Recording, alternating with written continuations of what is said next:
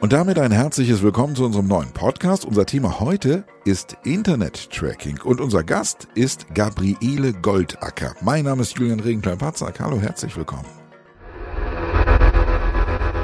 Beim Wort Internet-Tracking denkt der Laie für gewöhnlich an Vorschläge von Video- und Audioplattformen oder das Akzeptieren von Cookies auf Webseiten.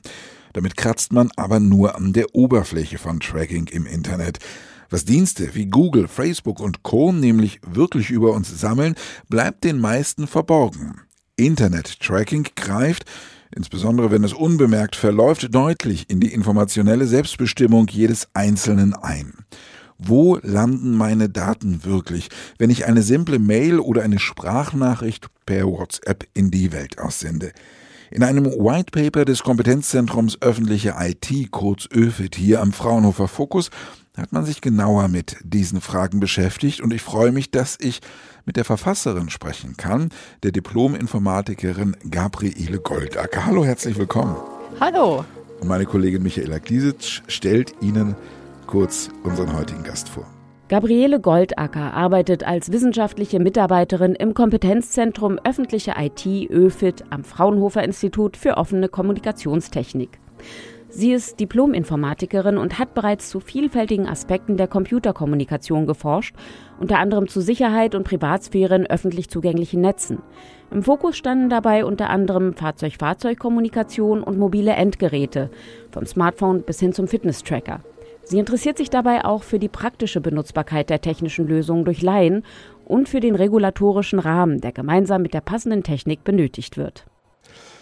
Internet-Tracking, liebe Frau Goldacker, da denken die meisten zuerst an diese sogenannten Cookies. Die fallen einem ja sofort ins Auge, beziehungsweise die Warnung, der Hinweis zu den Cookies, wenn man im Internet ist. Wie funktionieren diese Cookies und welchen Zweck haben die eigentlich? Ja, so ein Cookie kann man sich vorstellen wie eine Art Aktenzeichen. So bei irgendeiner Institution bekommen sie auch als erstes ein Aktenzeichen von der Institution zugeordnet. Und alles, was dann zukünftig passiert, wird in ihrer Akte notiert. Genauso funktioniert es mit den Cookies im Prinzip auch.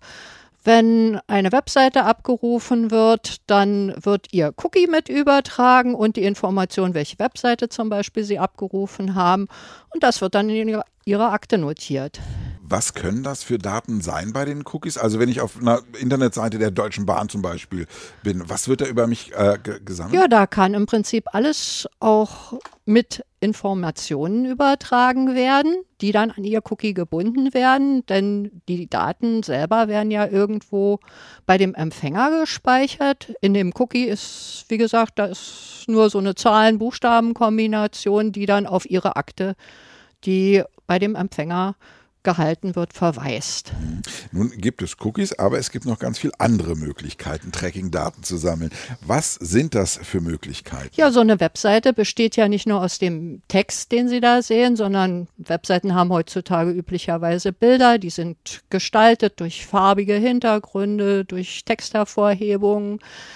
Bilder werden oft von anderen Orten herabgeladen da wird halt genauso wie wenn Sie die Webseite runterladen, eben bei einem Dritten das Bild angefordert. Auch der Dritte erfährt dann halt, dass Sie diese Webseite angefordert haben. Moment, ich bin auf einer Internetseite. Ich bin wieder bei der Deutschen Bahn, bin auf der Seite der Deutschen Bahn genau. und da wird ein Foto heruntergeladen auf dieser Seite. Und das ist aber jemand ganz anderes. Das ist gar nicht die Deutsche Bahn, die dieses Richtig. Foto da auf dieser Internetseite zur Genau, das ist zum Beispiel ein Dienstleister, der Bilder zur Verfügung stellt. Oder es ist halt auch eventuell jemand, der unsichtbare Bilder zur Verfügung stellt, die nur dem Zweck dienen, dass dieser Bereitsteller erfährt, oh, da hat jemand die Webseite von der Deutschen Bahn runtergeladen. Und ich stimme dem zu, wenn ich zustimme, dass Cookies akzeptiert werden. Oder sind das gar keine Cookies mehr? Das sind gar keine Cookies. Diese Mechanismen sind alle bislang nicht durch irgendwelche Zustimmungen abgedeckt. Mhm. Wer bekommt diese Tracking-Daten, die über einen Internetnutzer gesammelt werden und wo, wo, landen die wirklich dann? Ja, üblicherweise denkt man, die kriegt der Anbieter von der Webseite, die ich gerade so runtergeladen habe, ist in der Regel nicht der Fall, sondern all diese Anbieter bedienen sich in der Regel einer relativ kleinen Anzahl von Dienstleistern, die dieses Tracking für sie und für eine ganze Reihe von anderen Firmen, auch völlig anderer Branchen ausführen. Und da werden dann halt diese Daten gesammelt. Der Anbieter der Webseite entscheidet, mit welchem Dienstleister er da zusammenarbeitet. Es gibt Webseiten, die mit bis zu 30 Dienstleistern gleichzeitig zusammenarbeiten. Aber auf der anderen Seite gibt es dann eben halt diese zentralen Pools der Dienstleister. Der weiß dann, wenn die entsprechenden Webseiten oder die anderen Dienste im Internet, die ich genutzt habe, mit ihm verbunden sind. Dann weiß er, wo ich eingekauft habe. Dann weiß er vielleicht, welche Wege ich zur Arbeit benutze, wann ich in Urlaub gefahren bin, wo ich gewesen bin, welche Bilder ich dort geschossen habe. Daraus lässt sich natürlich auch ableiten, was ich für Freizeitaktivitäten habe. Also das ganze Spektrum landet dann im Prinzip bei diesen Tracking-Dienstleistern. Was machen die damit?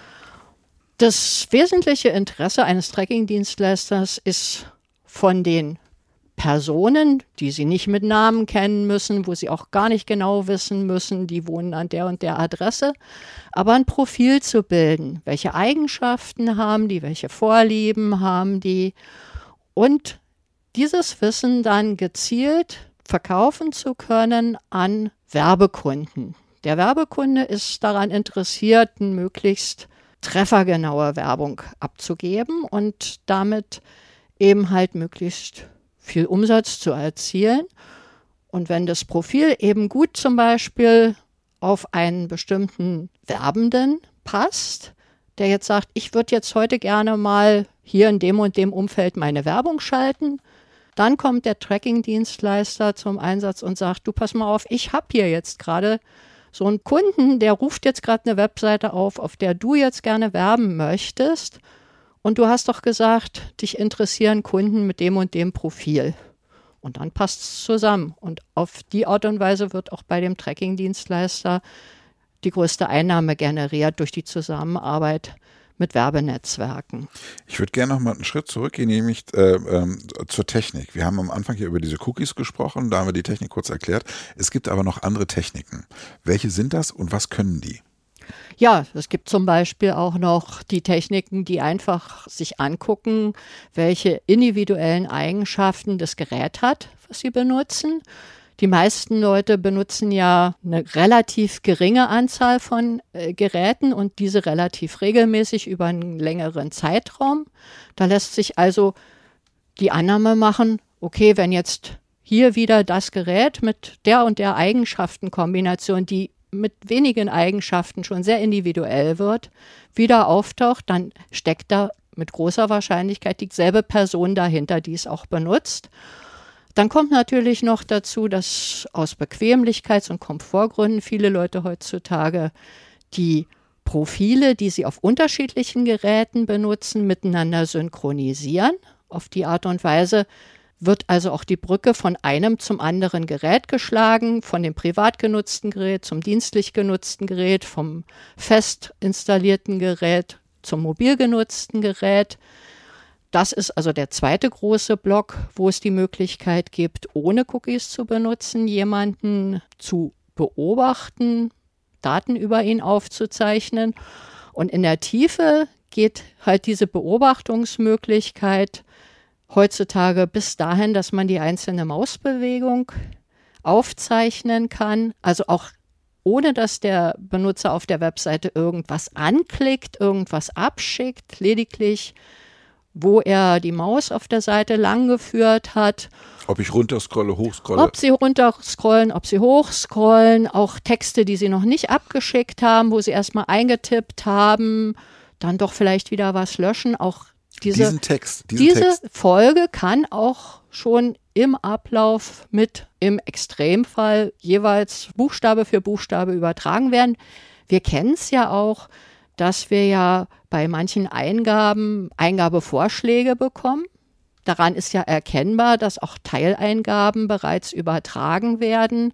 Oder wenn wir eine Fehlerkorrektur angeboten bekommen, schon wenn wir zum Beispiel einzelne Wörter nur eingetippt haben, aber auch noch nicht auf den Absendebutton gedrückt haben, dass dann eventuell schon Fehlerkorrekturvorschläge kommen. Also auch da sieht man, dass derartige Übertragungen schon zwischenzeitlich stattgefunden haben.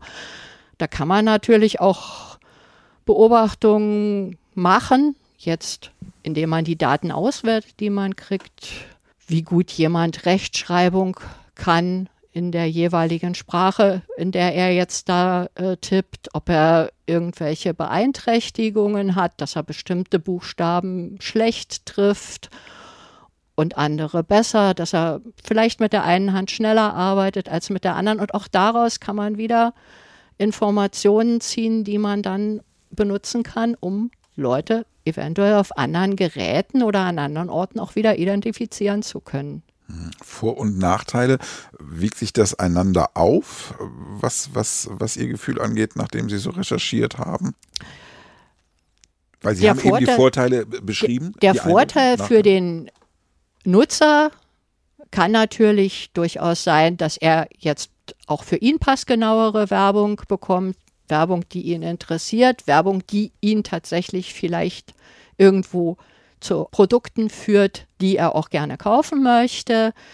Viele Cookies werden auch benutzt, um neben Tracking-Aktivitäten ihm beispielsweise mehr Komfort auf einer Internetseite zu bieten oder um sich Dinge zu merken, die er dann beim nächsten Mal nicht wieder eingeben muss oder äh, Seiten, die er beispielsweise schon gesehen hat, nicht wieder anzubieten. Es ist also durchaus ein Vorteil für den Nutzer. Die Frage ist tatsächlich, wiegt sich das auf mit dem Nutzen, den andere durchaus auch in monetärer Art und Weise dann über Werbung und auch darüber hinausgehend durch vielleicht entsprechende Darstellung von irgendwelchen Möglichkeiten, die man jetzt über Werbung hinaus hat. Beispielsweise auch gibt ja durchaus auch Parteien, die ein Interesse an solchen Profilen haben, wo also jetzt nicht Werbung in dem Sinne für Produkte stattfindet, aber für Organisationen, für Parteien halt da äh, gibt es durchaus Zweifel, dass sich da Vorteile und Nachteile für den Nutzer die Waage halten, zumal ja noch dazu kommt, dass nicht immer so ganz sicher ist, dass die Daten tatsächlich nicht einem Namen zugeordnet werden können durch die Trackingfirmen oder auch durch Angreifer, für die natürlich Trackingfirmen ein lohnendes Pflaster sind, weil da sind wichtige Daten gespeichert, die eben halt auch Dritte interessieren könnten. Wenn ähm, ich mir das Thema Tracking angucke, dann denke ich natürlich, oder wenn wir über das Tracking, Thema Tracking reden, dann denke ich an die Internetseiten, die ich mit meinem Laptop aufrufe oder mit meinem iPad. Ich denke nicht an die ganzen Apps, die ich auf meinem iPhone habe, mit denen ich unheimlich viele tolle Sachen machen kann. Da spielt aber Tracking auch eine riesengroße Rolle. Da spielt Tracking ganz genau dieselbe Rolle, denn hinter jeder App steckt im Prinzip der gleiche Mechanismus, der von Ihrem Webbrowser benutzt wird. Da wird dieselbe Sprache verwendet, da gibt es dieselben Möglichkeiten. Cookies werden möglicherweise auch übertragen, wenn Sie Online-Spiele spielen. Die Tracking-Möglichkeiten über das Hinzuladen von Bildern beispielsweise finden auch statt, wenn Sie E-Mails öffnen. Das hängt alles miteinander zusammen und bildet einen Teil von diesem umfangreichen Profilwissen über die einzelne Person. Es sind also viele kleine Bausteine. Nun kann ich sagen, okay, ich will das alles, schön und gut, da wird auch keiner äh, der Industriellen widersprechen. Ich kann aber auch sagen, nee, ich, ich will das nicht äh, und will da trotzdem im Internet unterwegs sein, will trotzdem diese ganzen Annehmlichkeiten haben.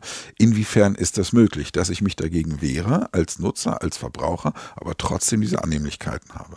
Oder geht das gar nicht? Widerspricht sich das? Es geht eigentlich nicht wirklich. Es gibt natürlich viele seriöse Webseiten, wo ich dann sagen kann, auch sehr detailliert inzwischen, ich stimme nur den Cookies zu, die Sie für den Betrieb dieser Webseite benötigen, also beispielsweise um einen Warenkorb zu speichern, wenn ich jetzt mich bei einem Internetshop befinde und alle anderen äh, Cookies bitte nein.